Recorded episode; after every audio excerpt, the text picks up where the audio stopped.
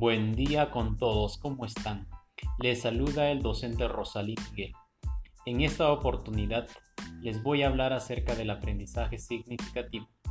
En primer lugar, podemos decir que el aprendizaje significativo se da cuando un estudiante relaciona la información nueva con la que ya posee.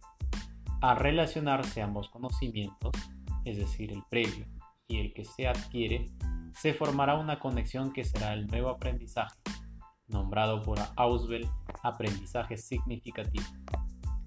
En segundo lugar, para facilitar este tipo de aprendizaje, el docente deberá tener en cuenta algunos pasos, como por ejemplo, preocuparse de las cualidades del contenido a enseñar más que la cantidad de contenido, identificar los conocimientos previos que debe tener el alumno para adquirir los nuevos que se pretende enseñar.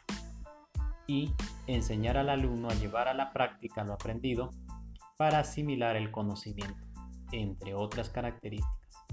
Entonces, para promover el aprendizaje significativo, el docente deberá plantear actividades que despierten el interés y la curiosidad del alumno a través de un clima armónico e innovador.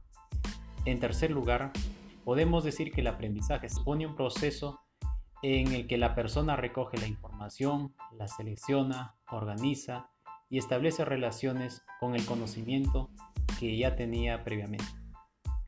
Finalmente, acotamos que el aprendizaje significativo aporta múltiples ventajas, como por ejemplo, aporta más calidad al sistema educativo, aumenta un buen clima en el aula, acaba creando alumnos participativos y democráticos, entre otras.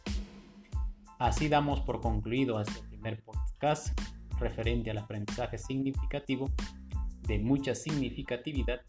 Les espero en el siguiente podcast. Hasta la próxima.